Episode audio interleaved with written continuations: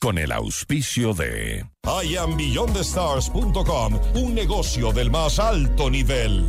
Reinvéntate con la nueva UID, powered by Arizona State University. Doctor Fernando García Paredes, más de 20 años cambiando vidas. Blue Castle Ventures te permite disfrutar la vida mientras nosotros trabajamos por ti. Programa de información apto para todo público. FM Mundo y Notimundo presentan Decisiones con Jorge Ortiz. Un diálogo frontal para entender los acontecimientos coyunturales del Ecuador y el mundo de una manera directa y a fondo.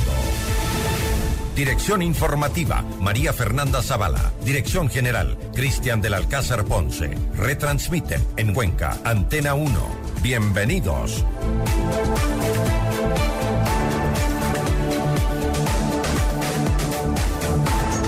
Amigos, buenos días. Después de la consulta popular, que fue una desatinada convocatoria del gobierno por lo inoportuna, la política ecuatoriana se precipitó en una situación de inestabilidad que se agrava con cada día que pasa. Incluso la oposición más agria, la del correísmo y el comunismo indoamericano, ya puso manos a la obra para tratar de tumbar al presidente Guillermo Lazo. Ahí están, juntos y revueltos, Rafael Correa y Leonidas Guisa. La posición de Jaime Nebot todavía no está clara después de la debacle social cristiana por la pérdida de la alcaldía de Guayaquil. La primera pregunta que surge es, ¿lograrán tumbar a Lazo?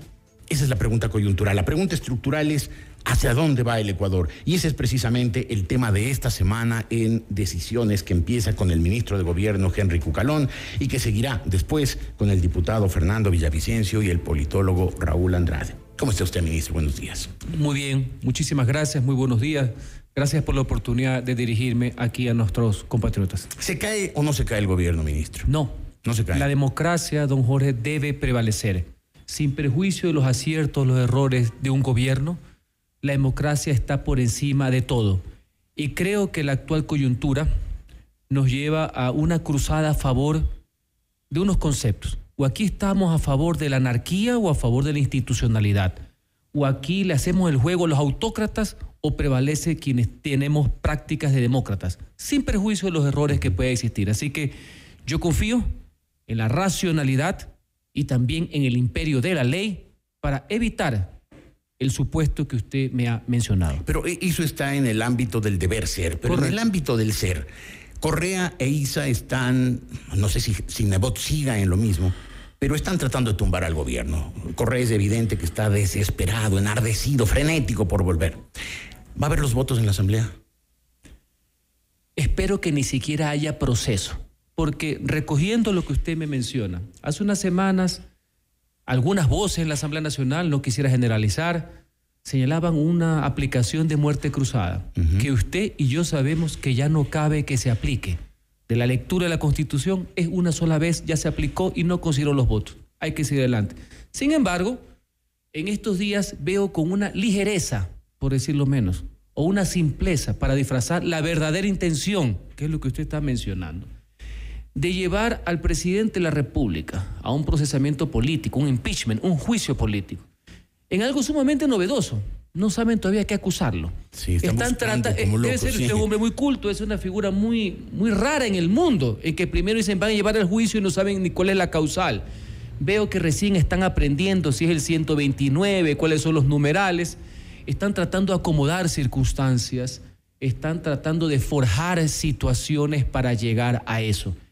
Espero que ni siquiera se dé el informe. Sin embargo, en el supuesto no consentido de que la próxima semana la comisión de la Asamblea Nacional, que tiene todo el derecho del mundo a investigar, Claro a sí. aportar, a dar insumos, y ojalá sí lo haga. Esa es la labor de un Congreso de la República, hacer contrapeso, fiscalizar los actos de poder del Ejecutivo. Ojalá que tengan nuevos elementos que vayan a la Fiscalía, que ayuden a esclarecer cualquier duda, y ojalá también a rematar a personas eh, de, bajo, de baja calaña, enloquecidos por el dinero, pero, pero, señalo, no hay ninguna causal ni vinculación que llegue a forzar un procesamiento político del presidente de la República. Eso en los congresos tercermundistas, siempre exaltados, siempre enardecidos. Eso no importa. Aquí declaramos loco a un presidente de la República sin siquiera un informe psicológico, es decir, mañana pueden encontrar cualquier cosa.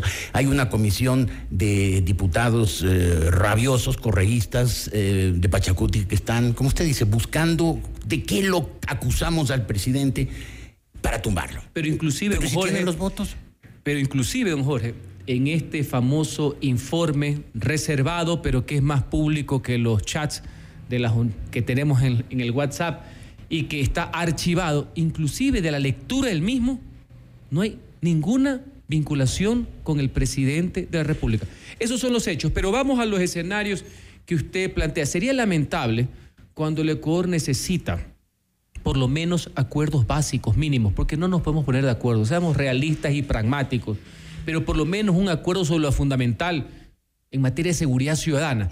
Estemos distrayendo nuestra atención, nuestras energías en estos afanes de conspiración, prácticamente, más allá que los están camuflando de supuesta legalidad, mientras se les hace el juego perverso al crimen organizado entre estas cosas. Yo creo que debemos enfilar nuestras energías, nuestros esfuerzos a otro tipo de cosas. Pero bueno, si es así como usted me menciona que hay que tenerlo como un escenario, habrá que darle frente con todas las armas que un Estado de Derecho prevé. Es decir, la racionalidad, el tema de la razón jurídica, los fundamentos y también la acción política. Pero todo eso que usted me acaba de decir sería al gobierno del presidente Lazo pedirle peras al olmo, porque si algo no ha hecho es comunicar, informar, estar en contacto con la gente, difundir sus éxitos, minimizar sus fracasos.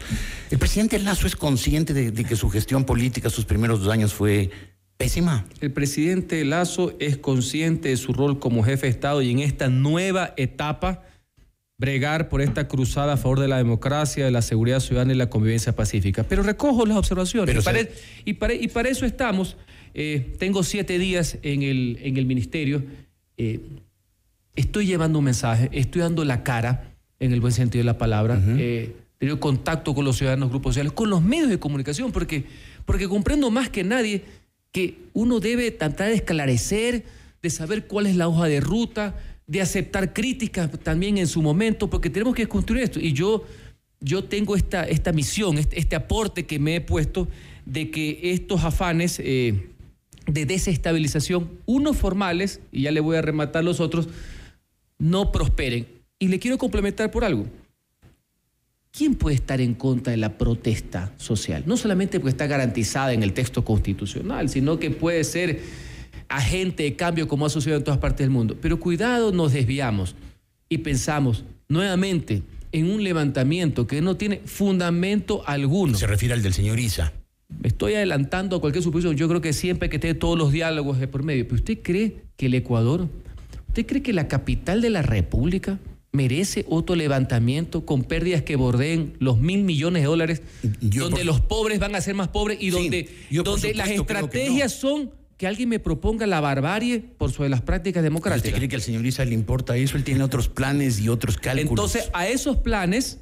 Y el señor si Correa así, los respalda. Si esos planes son así, pues habrá que dar la batalla de las ideas y el contraste, tanto conceptual de lo que proponen, que para mí no va por ahí, o también el imperio de la ley.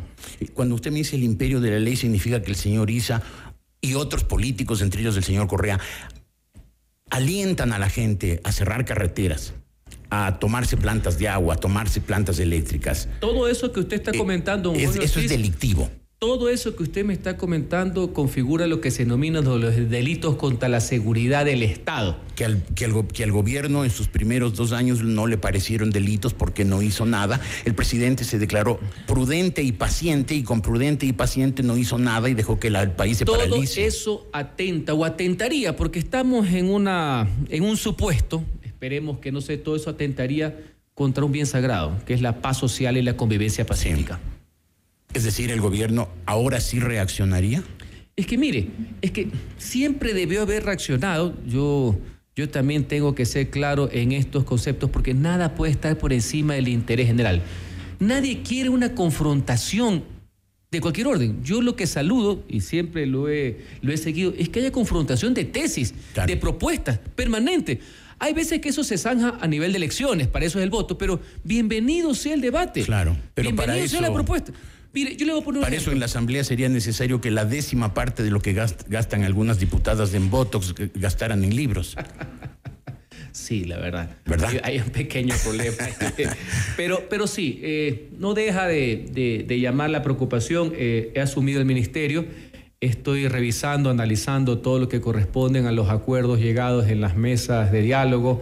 Y una vez más, no creo que uno puede ser simplista con asuntos de interés público. No se puede decir que nada se ha cumplido y que eso sirva poco más de, de, cortina para otro tipo de intereses. Esas mesas eran una tontería. pero yo no, pero sabes que yo el señor Isa no le interesaba nunca negociar. Eso, eso sí me, preocupa como ecuatoriano y por eso estoy momentáneamente, porque soy un funcionario de libre remoción, un fusible, estoy momentáneamente tratando de aportar porque tiene que prevalecer los valores democráticos. Aquí tiene que haber una lucha frontal de ideas. No, no podemos dejarnos llevar por estas corrientes donde el único cauce es el caos. Creo que el Ecuador no merece eso, don Jorge. Claro, claro que, claro que no, y nos hace mucho daño. ¿Usted tiene todavía algún diálogo con el Partido Social Cristiano? Vi un comunicado del Partido Social Cristiano diciendo que no iban a dialogar con el gobierno, ningún acuerdo, y con incluye al ministro. ¿Esa, esa tontería dijeron? Eh, están en un comunicado. El día de ayer yo le he manifestado al presidente de la Asamblea, le a muchos asambleístas, incluidos los del Partido Social Cristiano, más allá de los acuerdos o que se le tienen miedo o no, recelo a la foto, que veo que a alguna gente le preocupa, necesitamos trabajar, porque el Ejecutivo Legislativo tiene leyes, tienen vetos, tienen objeciones. Yo ayer le planteé al presidente de la Asamblea algo que lo he venido sosteniendo a lo largo de la semana, me lo he propuesto como una meta, porque yo tengo que aterrizar en temas concretos. Yo, Los acuerdos yo tengo que aterrizarlos, y para mí el fundamental es de seguridad. Yo tengo que promover, ya me he reunido con varios asambleístas de varias bancadas, no del Partido Social Cristiano. ¿El correísmo tampoco? Para, todavía no, sobre la Comisión Especial de Enmiendas para reformar la Constitución, reforma parcial, para permitir que las Fuerzas Armadas sean parte de la seguridad en orden interno. Yo creo que ese puede ser un punto de convergencia entre todas las fuerzas políticas y decirle al país que sí puede haber un mensaje. He revisado las declaraciones de todos los asambleístas, inclusive de años anteriores, de que todo el mundo está de acuerdo con eso. espero que eso también se concrete, por decirlo menos. Ojalá que sí. Pero eh, dígame, ¿usted tiene todavía un diálogo con los socialcristianos? No, no he dialogado con los asambleístas. ¿Pero usted le puede llamar a Nebot y Nebot le contesta el teléfono? El día que acepté mi designación, que fue la semana pasada, el día jueves en la mañana, como creo en la cordialidad cívica, aunque también creo en la lucha dura conceptual y en el contraste de las ideas, yo lo llamé al abogado Jaime Nebot a comunicarle mi decisión tomada, por si acaso, posterior. O sea, no le estaba pidiendo permiso. No, posterior. Y obviamente conversamos porque lo personal debe dejarse a un lado, inclusive cuando uno es adversario. Y en lo político, obviamente, hay X coincidencias y Z y Y diferencias. Ya. Y con el correísmo, ¿tiene algún diálogo? O sea, no sé si a ellos les interesa conversar, ellos lo que quieren es, tumbar al gobierno, pero... Ojalá que eso no sea generalizado. Ojalá que en la Asamblea, por ejemplo, en esta comisión, que voy a ver quiénes son los integrantes, y en otras más, haya un ánimo, ánimo de hacer país. ¿ya? Asimismo veo que en otros eh, asambleístas, como los que están en la comisión de enmiendas, veo ciertas actuaciones que obviamente yo no las puedo compartir y yo iré, en el buen sentido de la palabra, al debate a confrontar eso de ahí. Qué bien. Sean correístas o no sean correístas, pero incluyendo ese partido político, por supuesto y sin ninguna duda. Ministro, si es que, pese a todo, que es lo más probable, esa comisión se inventa algún, alguna causal para la destitución y empiezan el proceso de destitución del presidente Lazo, ¿convoca muerte cruzada? Mire, el presidente Lazo en reiteradas ocasiones ha manifestado que esa herramienta de la cual yo nunca he sido muy adepto, porque usted sabe que es una figura parlamentaria en el fondo, incrustada en, un, sistema republicano presidencialista. No es muy común, pero el hecho cierto es que está ahí. Pero ese es el Frankenstein que hicieron en Montecristi. Yo, eh, no puedo cambiar lo que he pensado tantos años de, de debates parlamentarios y académicos.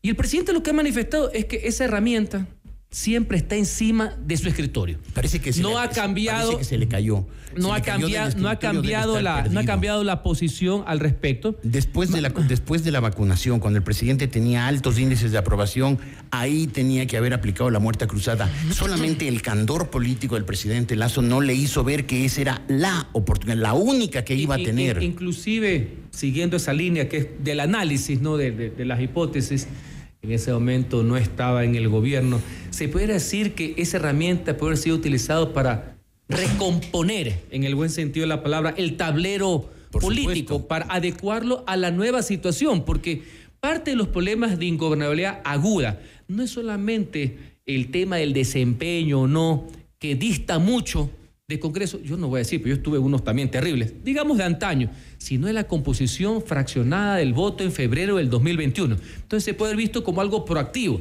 Mucha gente critica la utilización de este tipo de figuras constitucionales de una forma reactiva, o sea, la utilizo porque no me queda otra. ¿ya? Así que bueno, eso está en el campo, en el campo de las hipótesis, en el campo de la tesis. Yo lo que quisiera es hacer una reflexión a favor de la estabilidad, que cada órgano, cada función del Estado haga lo que le corresponda, incluido obviamente al Ejecutivo. No creo que al país le haga gracia el tema de la inestabilidad, ya sea que la provoque cualquiera de los dos lados. Yo trato de ponderar el otro escenario. Sin embargo, no rehuyo, en el buen sentido de la palabra, don Jorge Ortiz, no rehuyo la pelea conceptual. Pero, eh, a ver, el, presidente de la República parece que no, que no entiende bien el Ecuador político. Entiende muy bien el Ecuador económico, por eso fue un empresario exitoso que se hizo millonario. Pero no entiende el Ecuador político. Él es consciente que cometió gravísimos errores en los primeros dos años. Y el haberlo puesto a usted de ministro de Gobierno implica que entendió el mensaje o simplemente pues sigue creyendo que prudente y paciente ahí, ahí nos sostenemos. Yo quisiera tomarlo como la lectura de un mensaje ciudadano a partir inclusive de la consulta. Quiero comprenderlo como una nueva etapa, no solamente como una oxigenación que algunos pueden pensar que es forzada o no, que incluye inclusive al señor secretario general de la Administración Pública.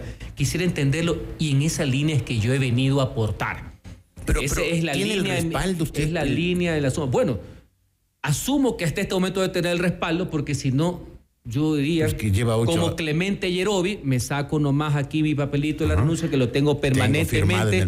Media vuelta, mar, como dicen. Cuando yo no pueda ejecutar mis acciones, cuando no tenga dentro de la línea, obviamente, una política pública de gobierno, mis definiciones, que son, por ejemplo, el juicio político, que espero que no se dé, en las relaciones con otras funciones eh, del Estado y en algunos otros órdenes como he venido haciendo a lo largo de estos días y de cara a la ciudadanía, explicando a la ciudadanía, inclusive asumiendo mis errores en una labor pedagógica, cuáles son los problemas que tiene el país político, cuáles pudieran ser las salidas y fundamentalmente, como no ser de otra manera, tratar de posicionar lo que yo alineado con el gobierno, porque soy el ministro de la cartera de gobierno y del presidente Lazo, creo que deben ser los objetivos nacionales. Yo tengo trazado lo que se denomina esta cruzada por la seguridad ciudadana y por el fortalecimiento de la democracia. Así entiendo yo mi participación en el régimen. Si no, bien dicho, yo estoy de más. Bien dicho, ministro, espero algún momento decirle bien hecho.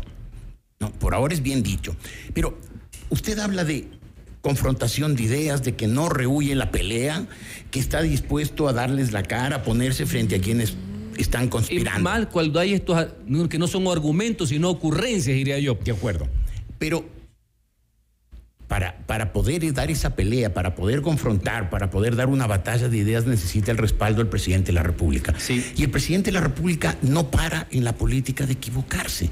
Ahora, cuando debería estar buscando aliados porque está caminando al borde de la cornisa, en vez de buscar aliados, se sigue peleando. Bueno, esa amenaza parte, parte, parte del tema, parte del tema, y yo recojo. La búsqueda del consenso no puede ser algo declarativo, no para sacarse la vuelta el aumento. Usted más que nadie sabe, don Jorge, que la confianza no se decreta, se construye. Claro. Es permanente, es un tema de relaciones. Yo ayer, pese a las críticas que puedo sostener, yo ayer he cumplido con parte del rigor democrático y de agotar las instancias, por ejemplo, de ir a conversar con el presidente de la Asamblea sobre temas fundamentales. Y le soy otra vez concreto. Al gobierno nacional y me imagino a la Asamblea para poderse reconectar con los ciudadanos, le interesa temas de seguridad. El gobierno ha emitido unas objeciones a un paquete de reformas al Código Integral Penal denominadas leyes para fortalecer la seguridad ciudadana. Se mejoró algunas cosas, se aceptó lo del Congreso, tenemos 20, 25 días para hacerlo, hay que ponernos de acuerdo. Es una forma de trabajar respetando, manteniendo diferencias porque con algunos son literalmente impresentables, pues señores, en función de país. recojo su, su propuesta, no haría bien que de oficio, como dicen los abogados, uno esté prendiendo candela, sino que si es inevitable, es que yo le digo, este, este choque de posiciones, que lo considero legítimo, que ese es parte del debate democrático, que no, luego, no, hay, claro. no hay por qué rehuir. Pero coincido que no hay por qué hacerlo per se de una, sino que tratemos de encontrar esas convergencias mínimas. Y ya le voy poniendo dos ejemplos puntuales. Uno de gran categoría que creo que nos va a ir bien. Si seguimos así, va a haber en menos de un mes un primer debate de una reforma constitucional y este tema que estamos en los próximos 20 días del tema de reformas al COI para darle elementos, y yo no soy vendedor de humo, yo no le voy a decir a la ciudadanía, a mis compatriotas, a mi país, que con esto se arregla la seguridad, pero siguen siendo elementos que suman, como lamentablemente la oportunidad que perdimos, lo digo como ciudadano ante todo, la oportunidad que perdimos de haber aprobado la extradición como un instrumento que sumado a muchos otros daban mejores elementos para enfrentar al crimen organizado, no la solución per se, porque eso sería engañar y eso es parte del populismo rapaz del cual yo no comparto. Claro, y, cualquier persona sensata no comparte el populismo. Y una última pregunta, ministro. El eh, presidente de la República tiene fama de ser un hombre necio, testarudo, que no oye consejos, que no habla con nadie y que, y que tiene sus propias ideas, generalmente ideas bastante desatinadas, pero se mantienen esas ideas. ¿Cree usted que le hará caso? ¿Ha encontrado ya que es un hombre abierto o...? El presidente es una persona que tiene un carácter fuerte. Es un hombre, obviamente, que sostiene con energía sus ideas y sus posiciones, pero le gusta el debate y en el debate, en el buen sentido de la palabra que hemos tenido en estos días, uh, hemos podido aportar, en algunas cosas coincidimos, hemos operado, etcétera. Yo creo que es una persona inteligente que tiene clara su función de jefe de Estado, eh, tiene clara cuál es su misión creo que tiene una posición valiente, por decirlo menos, para enfrentarse a la mayor amenaza sin precedentes que ha tenido el Ecuador en toda su historia, que es el crimen organizado del narcotráfico. Pero al día de hoy, al día de hoy, no solamente que atenta contra la vida de los ecuatorianos y no como ajuste de cuentas, como dicen algunos, no, no, contra la vida. Y yo lo llamo una reflexión. Diría yo, la amenaza más grave contra la existencia mismo del Estado y de República como forma de gobierno. Muy bien, ministro, no le quito más tiempo, sé que usted tiene otros compromisos, le agradezco mucho por haber estado aquí. No, gracias por la oportunidad, estaremos aquí cuantas veces sea necesario, le agradezco. Perfecto, le, le, le, reitero, bien dicho lo que ha dicho, pero algún día espero decirle bien hecho. Espero sí. que el presidente de la República entienda que le ha ido mal políticamente, que ha ido de veredazo en veredazo, de error en error, que tiene que cambiar y que si no cambia, se cae. Y si se cae, se hunde el país y no solo se hunde el lazo, se hunde el Ecuador. Por lo tanto, más vale que él se cuide para que cuide al país. El país si no, está primero mal. y no podemos jugar con él. Ojalá él lo entienda y lo refleje en acciones. Muchas gracias, ministro. Gracias a usted. Buenos días. Un corte al volver Fernando Villavicencio y Raúl Andrade.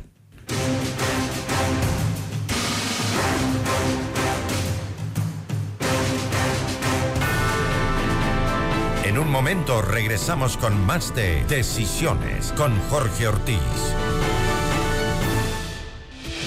Decisiones con Jorge Ortiz. Viernes 8 horas. Reprise sábado 12 horas y domingo 10 horas. Inicio del espacio publicitario. No existe una segunda primera impresión. Ven a conocer la torre corporativa de I Am Beyond Stars by Le Park. El proyecto ideal para tu oficina con ambientes modernos, amenities, terraza para negocios, espacios de coworking, gimnasio, spa, golf ranch y mucho más. Invierte en el proyecto de más rápida conversión de ventas en Quito con tecnología, sostenibilidad, servicios y el diseño exclusivo de grandes profesionales como Adriana Hoyos, Gabriela Sommerfield y Cristian Vice. Visítanos en República del Salvador y Moscú. Llama al 098-854-6364 o ingresa en iambeyondthestars.com, un negocio del más alto nivel. En la UID nos reinventamos para ofrecerte una verdadera educación global. Nos afiliamos a Arizona State University, una de las mejores universidades del mundo y número uno en innovación de los Estados Unidos. Al estudiar en la UID, serás parte de ASU. Tu carrera se fortalecerá con cursos de clase mundial. Te convertirás en un profesional bilingüe y podrás optar por una doble titulación. Reinvéntate con la nueva UID, powered by Arizona State University. Quito, Guayaquil y Loja. Más información www.uid.edu.es. Doctor Fernando García Paredes, más de 20 años cambiando vidas. Importante referente en su campo como cirujano urólogo, experto en cirugía prostática, láser de próstata y de cálculos, cirugía laparoscópica, cirugía de incontinencia urinaria y de piso pélvico. El doctor Fernando García Paredes atiende en consulta privada en la calle Alemania y Eloy Alfaro, edificio Pirámide 1. Agenda tu cita al 2505-101 o al 09 999-500-1007. Búscanos en Instagram como arroba Fernando García Urólogo y visita www.doctorgarciaurologo.com. ¿De qué se trata la felicidad? ¿Qué es la libertad? Somos las decisiones y oportunidades que tomamos o dejamos de tomar.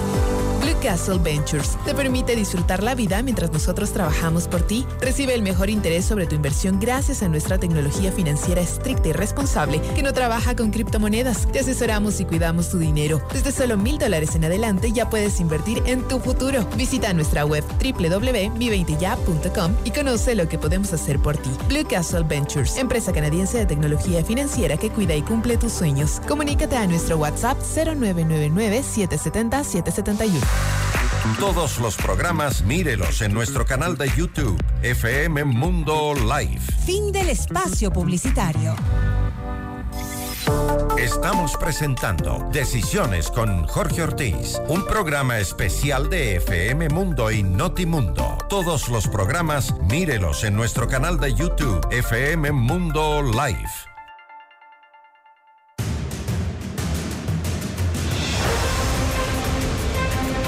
Decía yo hace unos minutos al empezar el programa de esta semana que hay dos preguntas en este momento. La primera, ¿la oposición más enardecida logrará tumbar a Lazo? Esa es la pregunta coyuntural. La estructural es hacia dónde va el país más allá de la circunstancia. Lo voy a analizar con dos personas cuya reflexión aprecio y valoro.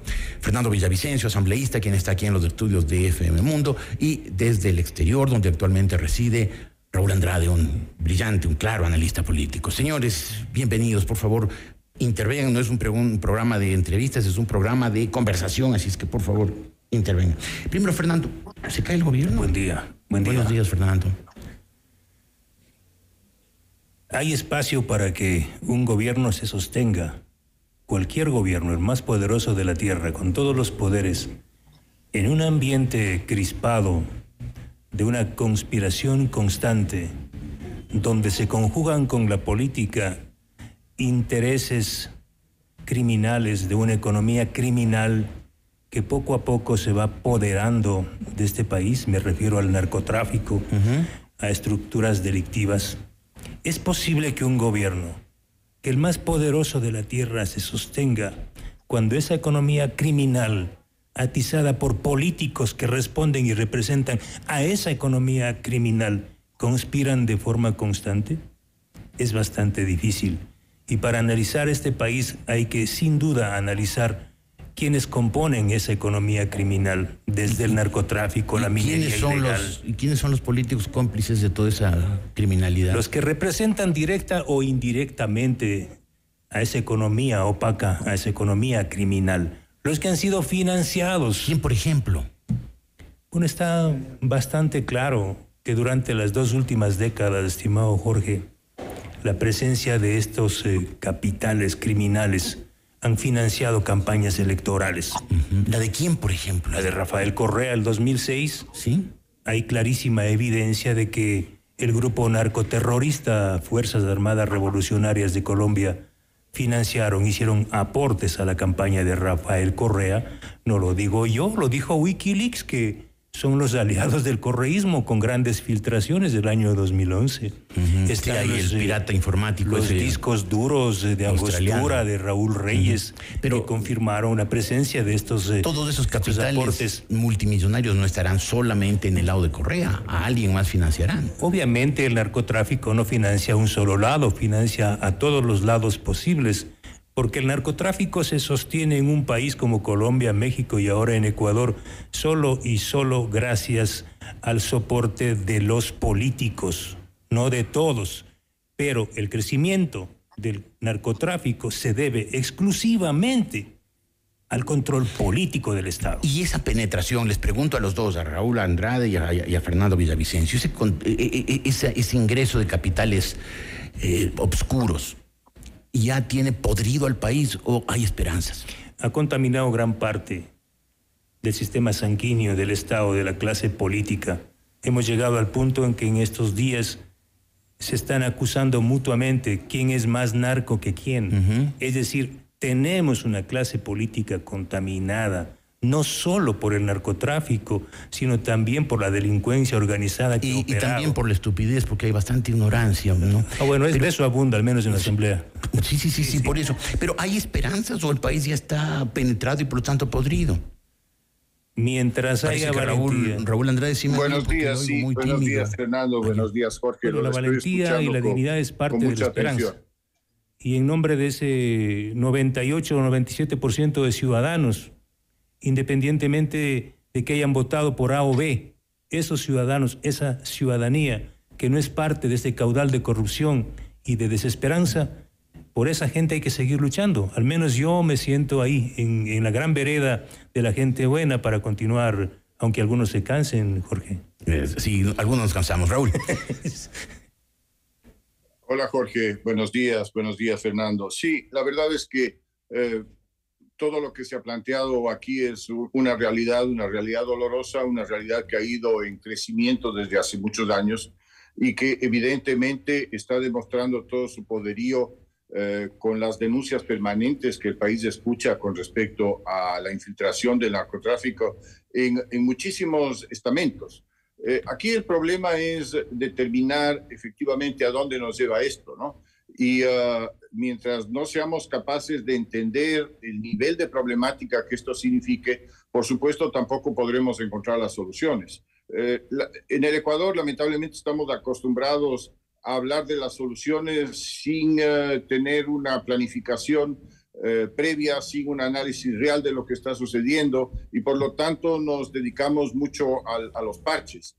Lo primero que hay que hacer creo que es determinar por qué se ha dado esto, eh, cuáles son los vehículos que han determinado, que han permitido que esto suceda y cómo tratar de destruirlos, porque de lo contrario lo que está sucediendo es que el gobierno no es propositivo, sino reactivo, porque básicamente está respondiendo a, las amenazas que le crean estas fuerzas, ¿no? Sí, ahora, yo cuando hablo de la política y hablo del Ecuador del futuro, me niego a entrar a hablar del narcotráfico, es decir, ese es un elemento, pero no puede ser el único, pero lamentablemente cuando decimos, bueno, ¿quién le espera al Ecuador? El narcotráfico está penetrado, entonces me parece que, que nos hemos resignado a que es un problema entre unas bandas criminales y un Estado semi-indefenso y bastante tibio. Es que Jorge, no sé si me permite Raúl, hoy estamos en un tiempo de una política distinta. Y lo que dice Raúl es exacto. No podemos construir una agenda de soluciones si no entendemos el problema serio de la política actual. Ya no es una política donde solamente se discuten modelos económicos que se, que se contradicen entre sí.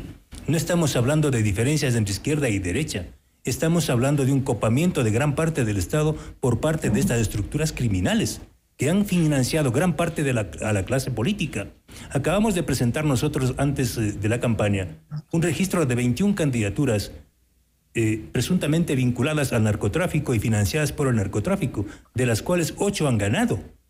Estamos hablando de que... 8 de esas 21, o sea, son autoridades electas y a lo mejor... Y en sitios clave de ingreso de cocaína al país como San Lorenzo. En San Lorenzo ganó un candidato narco. De la Revolución Ciudadana que está denunciado, que hay indicios y que la Fiscalía tiene que investigar. Es decir, estamos hablando de que el día que festeja un partido político su triunfo aparente, bueno, su triunfo relativo en algunas provincias del país, horas antes o ese mismo momento estaban velando, estaban en una funeraria, despidiendo al candidato, alcalde de Puerto López, víctima de la operación criminal de organizaciones narcodelictivas porque dos semanas antes habían incautado dos toneladas de cocaína en un puerto, en una bahía, en un puerto cercano a Puerto López. Ahora, ese me parece un tema crucial, sin duda, pero pero, pero hay otros. Tenemos un código de la democracia que desalienta la creación de partidos políticos fuertes y alienta la dispersión de, fuerzas. Eso fue muy bien calculado por el correísmo. No solo tenemos, un código de la democracia que tiene enormes manchas y vacíos, tenemos un órgano de control de la democracia que no controla. Bueno, tenemos una clase política de un nivel intelectual paupérrimo, penoso. Es gente que da pena, da vergüenza oírles hablar, sobre todo en el Congreso.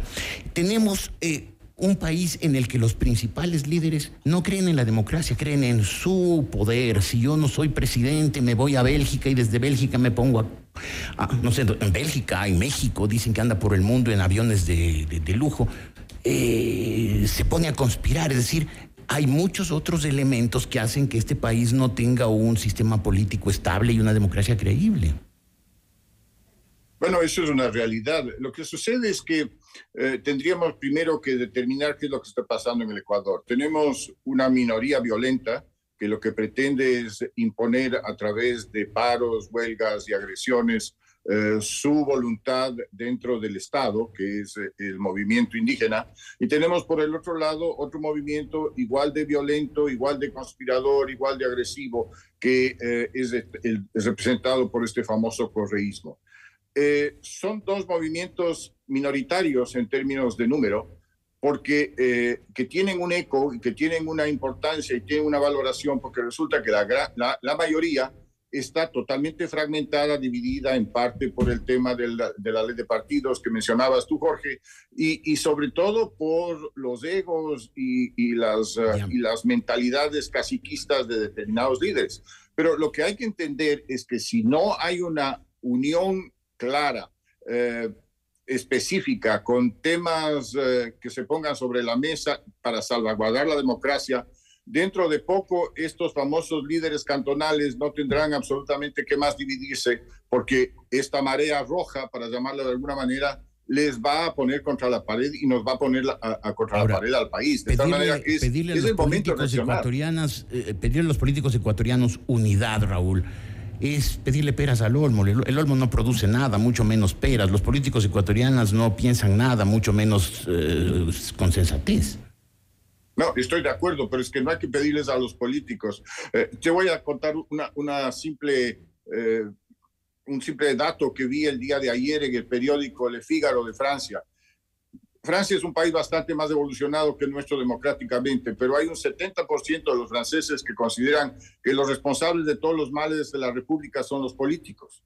De tal manera que tenemos que eh, sentarnos un poco a, ver que la solución no va por allá. La solución la tenemos que crear a través de espacios de opinión, a través de una cultura ciudadana, a través de una serie de planteamientos que permitan comprender qué es lo que está más allá de las personas, porque lamentablemente nosotros nos quedamos en las personas y es el peor error que podemos cometer. Aquí no se está defendiendo a Lazo, se está defendiendo a la institucionalidad, no se está atacando a, determinado partido político, se está atacando a una forma corrupta eh, de financiamiento o de manejo político. Entonces hay que empezar a, distinguir las cosas, ¿no? Fernando. Podemos hablar y encontrar responsabilidades en los críticos, en los violentos, como dice Raúl, pero también debemos encontrar las responsabilidades de que esos violentos y críticos sigan existiendo por la irresponsabilidad y la debilidad del gobierno, que no ha cumplido primero su oferta de campaña y las responsabilidades con la sociedad. Pero Fernando Villavicencio no es un aliado del gobierno. Yo soy aliado de las cosas buenas. Ajá. El gobierno, está entre las cosas buenas. Y, que vengan del otro lado. Ya. Pero yo no puedo ser aliado de un gobierno que sostuvo al interior y que sostiene al interior a sus enemigos. ¿Hay muchos correístas infiltrados? acaba de salir de aquí, de este espacio, de esta mesa, el primer, el primer ministro de gobierno del gobierno del presidente Lazo. Porque hasta el día de hoy, hasta hace siete días, el gobierno del presidente Lazo tenía un caballo de Troya al interior del gobierno como su ministro de gobierno. Francisco Jiménez era un caballo de Troya. Exactamente. Era un quinta columnista del correísmo. Más que eso.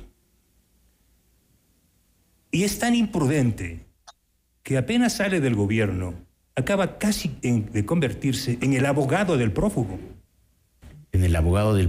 Bueno, hay de muchos Rafael prófugos. Correa, ¿Cuál el- de ah, Rafael Correa, Ya. al decir que la sentencia del caso Arroz Verde, que tengo el gusto y el privilegio de haber escrito, de haber investigado, que esa sentencia de sobornos fue estirada y acomodada.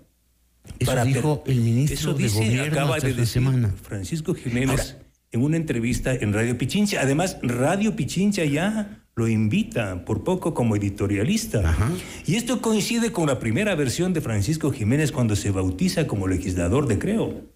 Pero, pero ahí hay más que Jiménez, el culpable sería Lazo. ¿Cómo Lazo no se da cuenta que le meten un, un caballo de Troya de ese tamaño? ¿No se da cuenta que no tiene un buen equipo de gestión política? ¿Está permitiendo que sus propios, que sus propios jugadores de la defensa le traten de meter goles?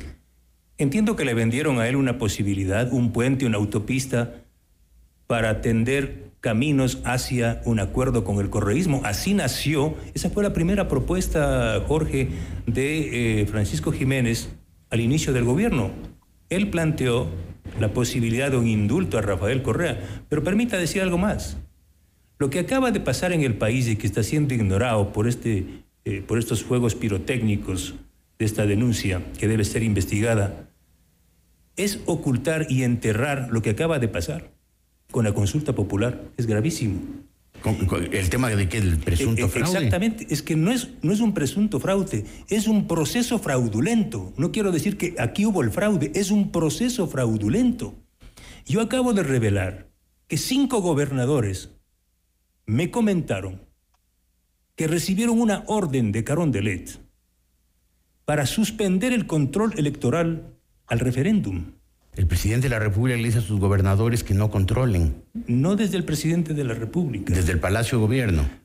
O sea, desde, desde el Ministerio de Gobierno. O sea, hay más de un caballo de Troya. Tres días antes, ¿no? Tres días antes, desde el Ministerio de Gobierno, se dispuso a las gobernaciones que suspendan el control electoral a la consulta popular. Y varios legisladores de Creo han comentado con colegas míos que ellos jamás estuvieron de acuerdo con la consulta popular. Y déjeme decirle algo más, porque jamás me he callado y esto lo he dicho públicamente. Yo le encaré a Francisco Jiménez que cómo tuvo la audacia de reunirse con el legislador Ronnie Aliaga tres días después de que este legislador publicó una fotografía en una mansión de Miami, en una piscina, donde estaba este legislador reunido con mafiosos, delincuentes. Aliaga, el correísta con los tetones. Exactamente. ¿Cómo pudo ser posible, le dije, señor ministro, que usted haya puesto en riesgo mi vida? Sí, al haberse reunido. ¿Y qué dijo Jiménez? Con este personaje. Primero quiso negarlo y luego reconoció que efectivamente se reunieron con Ronnie Aliaga. Pero hay algo más. El propio ministro me confesó que hubo una suerte de acuerdo para otorgar el habeas corpus para la liberación de Jorge Glass. Es decir, el problema del presidente Lazo es que tiene y tuvo al interior de su gobierno a sus propios enemigos, al correísmo. ¿Y Lazo no se da cuenta? Está, vive en la nube rosada, se quedó en el banco de Guayaquil y no salió de la gerencia. ¿Qué pasó? Yo le he cantado y le he contado estas verdades desde año y medio. Y no reacciona. Yo les revelé en Carondelet los vínculos y la corrupción de Hernán Luque y los vínculos con Cherres desde hace más de un año y no fueron capaces de parar o de ordenar una investigación. ¿Qué dice Raúl? ¿Qué te parece todo esto? Mira, me parece que eh, efectivamente podemos eh, acabarnos el tiempo de la entrevista hablando de los defectos y los errores que ha cometido Lazo. Creo que lo que tenemos que en este momento es centrar la conversación hacia dónde vamos, ¿no? Bueno, Eh, dije desde el, comienzo que, sean- ministro- que intervengan el libremente. ministro de Gobierno acaba de decir que él eh, quiere inaugurar una nueva etapa. Pues esperemos que así sea, porque lamentablemente la anterior efectivamente ha estado plagada de errores.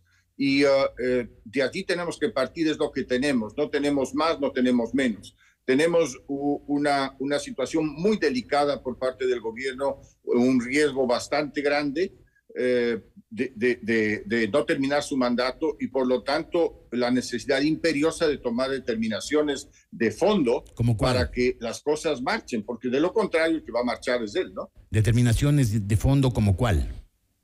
Las determinaciones de fondo que tienen que tomar es eh, dejar de pensar que él puede llegar a arreglos por debajo de la mesa con personas que no están dispuestas a generar esos arreglos porque su meta es sacarlo del poder. Eh, lo que él tiene es que eh, a través de, acciones, a través de, actos que sean percibidos por el público como actos de fuerza, digamos, o actos de poder, indicarle al país hacia dónde quiere llevarlo, porque lamentablemente una de las quejas que he escuchado con mayor frecuencia es que hasta el momento, después de dos años de gobierno, el presidente no ha delineado hacia dónde quiere llevarle al país. Eh, no sabemos qué es lo que está buscando, no sabemos eh, cuáles son sus, sus principales derroteros. ¿Y cuál sería una demostración de poder? aparentemente, ¿perdón? ¿Cuál sería una demostración de poder? Mira, una demostración de poder eh, me parece que es empezar a dar la cara como lo hizo por un tema personal en temas de fondo. Es decir, lamentablemente lo que sucede es que lo que hemos vivido estos dos años es una ausencia de presencia del presidente de la República en un país acostumbrado a la presencia de su presidente para decirle para dónde van las cosas. Pero más bien lo que Entonces, lo primero que hacer, de que habla que hacer es decir aquí estoy. Pero más bien lo acusan al lazo de que habla mucho y que no tiene colaboradores que frenteen. Eh, yo creo que por lo menos no lo percibo así. Eh, yo lo he escuchado hablar muchísimas más veces al, al ex ministro de gobierno. Eh, a Lazo lo he visto, no sé, hablar de temas quizá anodinos, eh, presentarse en cadenas con respecto a unas ejecutorias que posiblemente eh, llenan el espacio, pero no, no encuentro una, una, una retroalimentación de los temas de fondo. Ahora, Raúl, dijiste, el, el, presidente sigue pensando que hay que lograr acuerdos por debajo de la mesa, incluso con quienes quieren tumbarlo. O, sea, eh, Correa, este, Lazo está negociando con Correa y con Nebot acuerdos por debajo de la mesa, está enviándoles emisarios para ver si le perdonan la vida.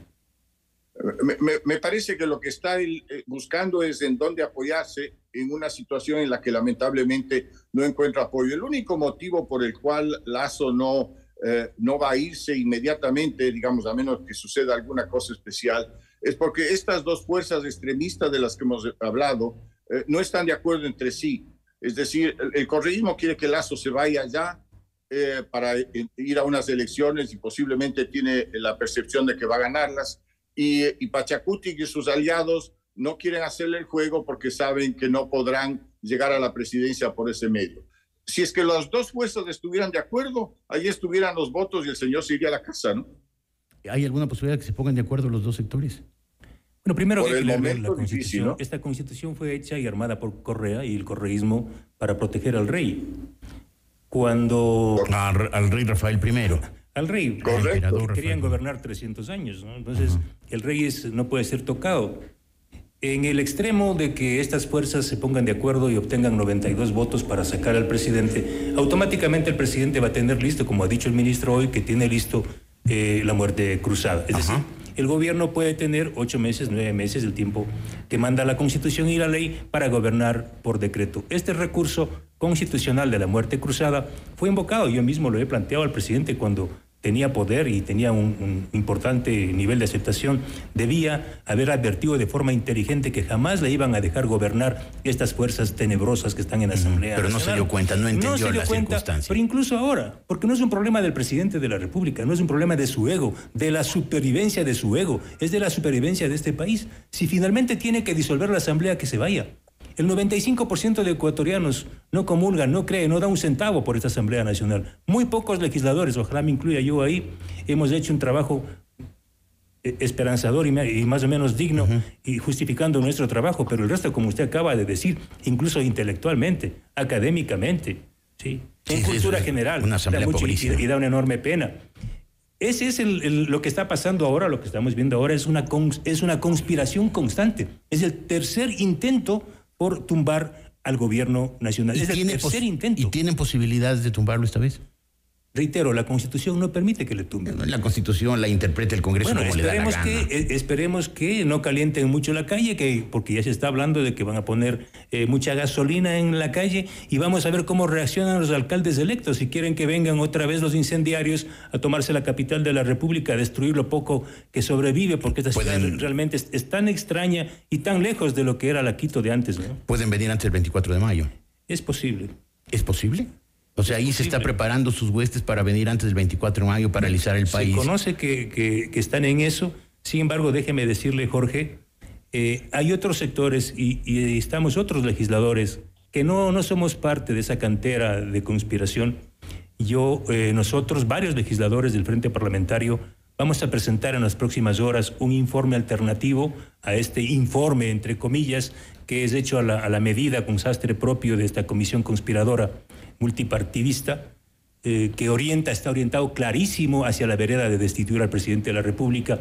Por eso ellos han- están investigando las presuntas irregularidades desde 2021 al 2023, cuando nosotros estamos advirtiendo que hay estructuras delictivas.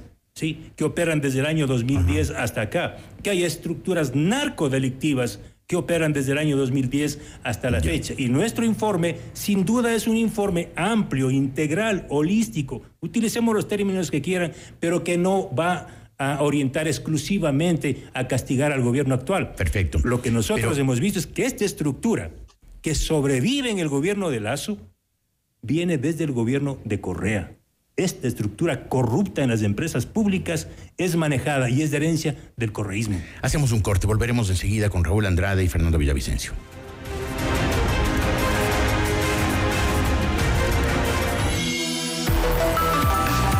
Enseguida volvemos con Decisiones con Jorge Ortiz.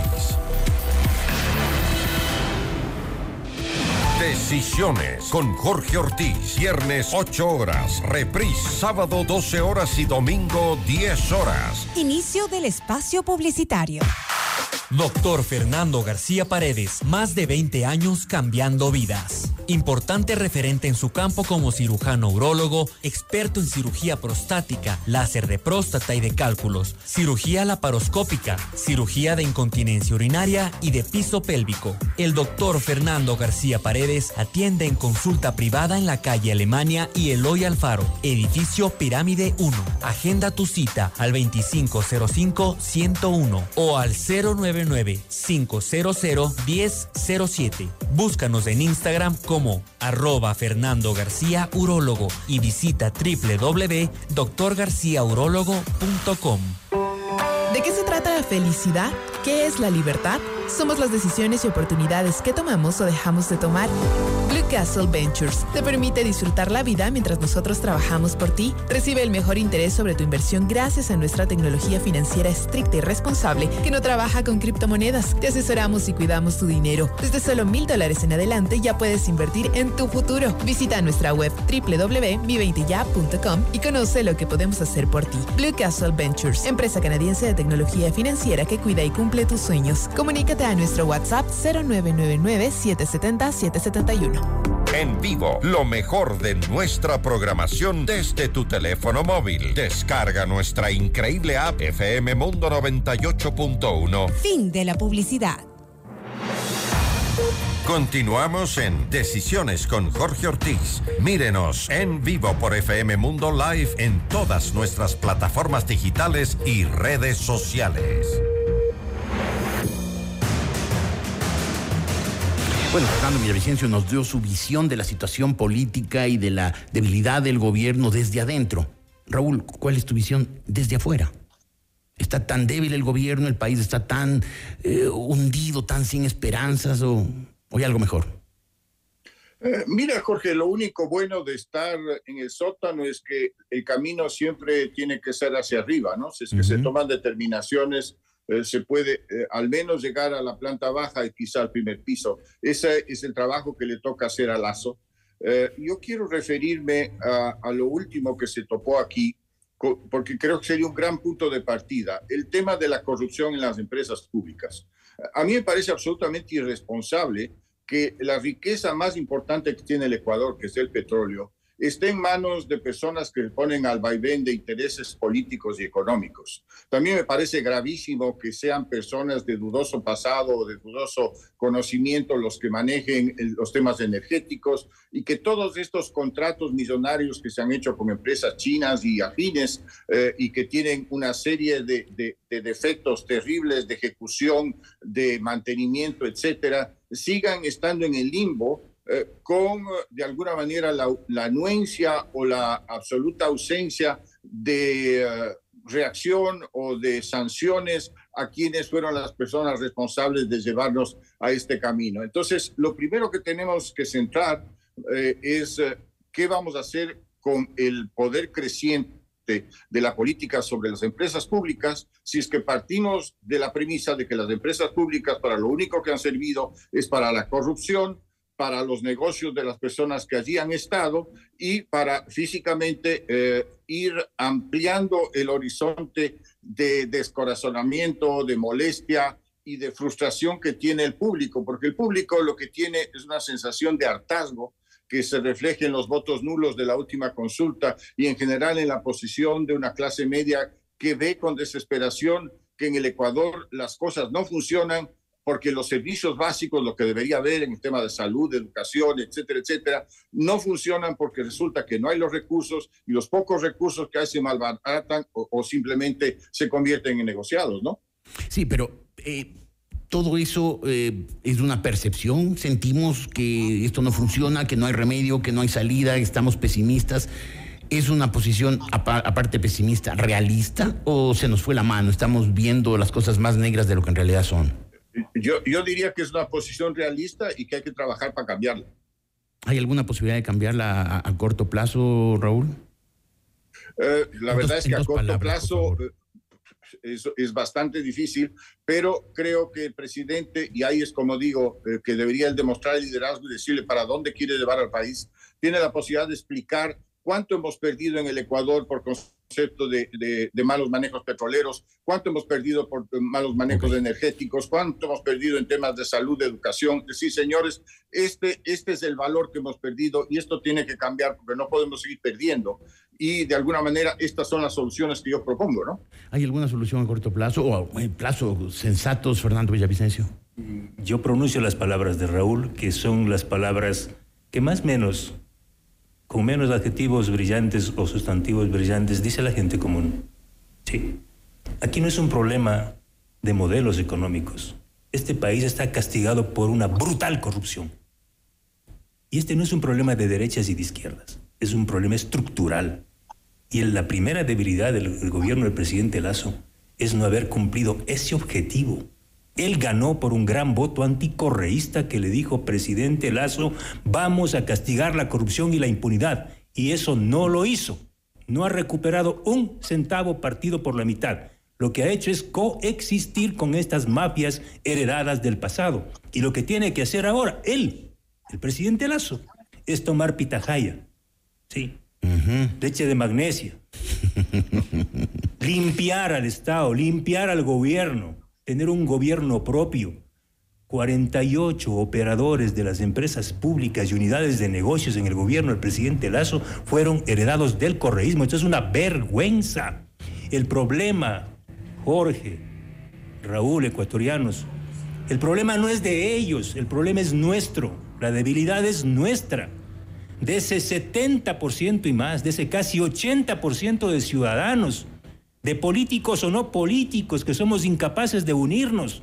¿Cómo es posible que una minoría nos gobierne? Eso es lo que estamos viviendo. Acabamos de elegir con el 14% del 50%, porque hay un 49% de votos nulos para elección de autoridades del Consejo de Participación Ciudadana. Acabamos de elegir con cuatro ciudadanos de los más legitimados, son los que van a elegir fiscal, contralor, autoridades de control. Esto es el colmo. Yo por eso, permítame, no quisiera ponerme yo en primera línea, o sí me pongo. El problema de este país somos nosotros, la incapacidad de políticos imbéciles y egoístas, como en el caso de Quito, que privilegiaron su ego se dividieron el electorado y no permitieron que la gente demócrata, la gente buena de esta capital y de este país pueda ganar las elecciones. Pero esta gente demócrata y esta gente buena de Quito y del país entero también vota por esa gente mediocre, no es así. El problema no es del país. también es. Si nosotros representamos, en, si vamos al supermercado y aparecen cinco botellas distintas y una que dice yogur pero es veneno, eso es lo que está pasando aquí. El problema es del anticorreísmo, que no podemos unirnos, de la gente buena, de la gente que no ha vivido de los sobornos, de la gente que no tiene compromiso con el narcotráfico. Es hora de levantar un liderazgo valiente, orientado a combatir al narcotráfico, al crimen organizado. Ese es el principal problema de este país. ¿Lo ves posible, Raúl? La verdad es que creo que es una responsabilidad compartida, ¿no? Es una responsabilidad que tienen los políticos, es una responsabilidad que tenemos eh, las personas que opinamos, eh, tenemos, tienen los medios, es decir, creo que todos tenemos que participar en este gran proceso para que las cosas cambien. No creo que sea un tema inmediato porque es un tema de educación, pero sí creo que es algo que se puede frenar, cortar y de alguna manera eh, encerrar antes de que siga creciendo y siga convirtiéndose en una telaraña imposible de controlar. Así es que eh, hoy, es, hoy, es, hoy es el día, como lo fue ayer y como posiblemente lo será mañana. Hay que hacerlo. Hay que empezar pronto, sí. Muchísimas gracias a Fernando Villavicencio y a Raúl Andrade por su presencia y sobre todo por sus reflexiones, por su compromiso por el país, por su angustia por ver un país que se nos va entre las manos y no podemos hacer nada, no encontramos la forma de evitar que este país no se desmorone. Gracias Fernando, gracias Raúl. Buenos días, hacemos un corte, volveremos con mi punto de vista. Gracias, adiós.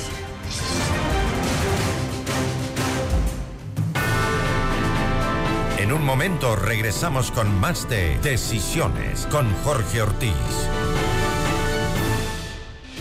Decisiones con Jorge Ortiz. Viernes 8 horas. Reprise sábado 12 horas y domingo 10 horas. Inicio del espacio publicitario.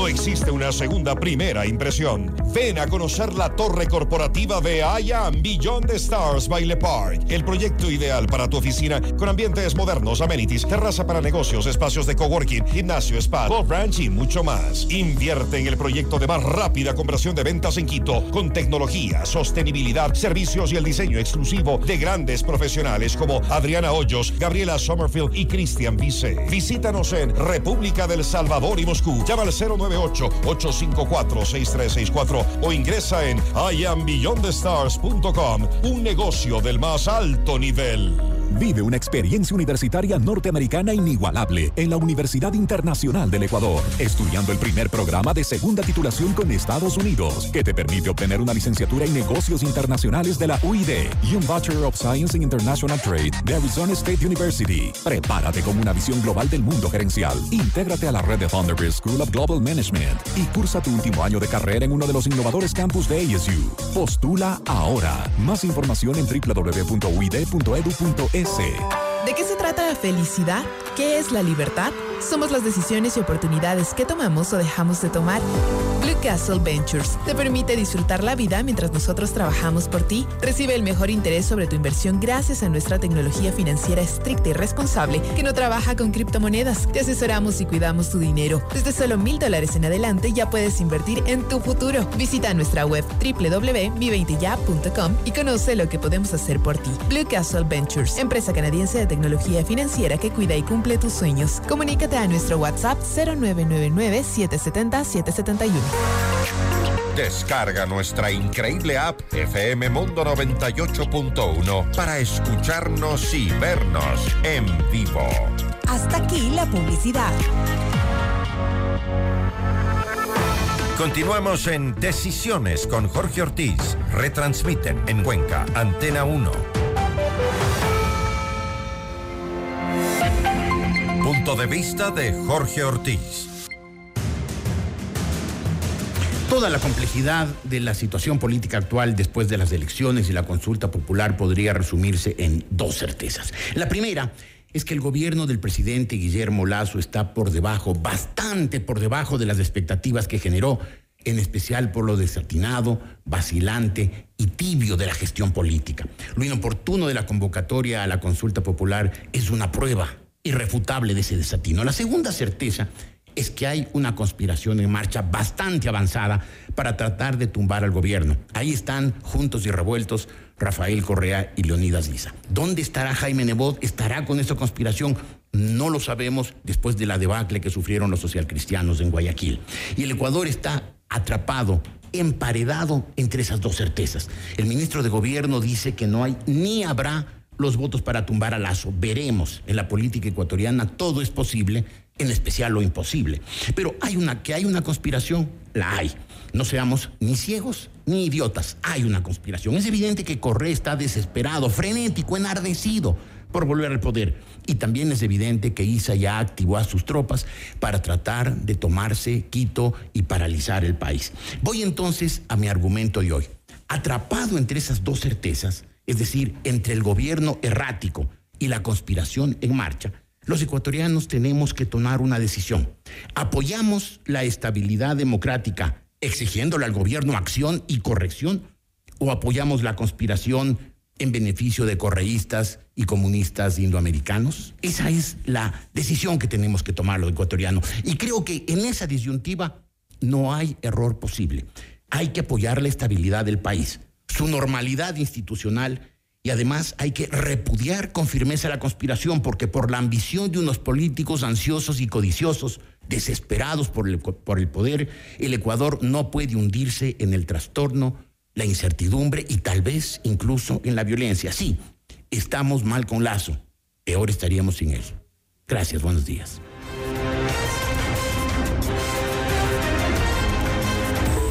FM Mundo y Notimundo presentaron Decisiones con Jorge Ortiz. Un diálogo frontal para entender los acontecimientos coyunturales del Ecuador y el mundo de una manera directa y a fondo. Ingeniería de sonido Andrés Castro. Dirección gráfica Laili Quinteros. Redacción José Martín Muñoz. Redes sociales Nicole Moncayo. Producción Carlos Cárdenas. Emisión FM Mundo Live Javier Merino. Dirección informativa María Fernanda Zavala. Dirección general Cristian del Alcázar Ponce. Con el auspicio de IamBeyondTheStars.com, un negocio del más alto nivel. Reinvéntate con la nueva UID, powered by Arizona State University. Doctor Fernando García Paredes, más de 20 años cambiando vidas. Blue Castle Ventures te permite disfrutar la vida mientras nosotros trabajamos por ti.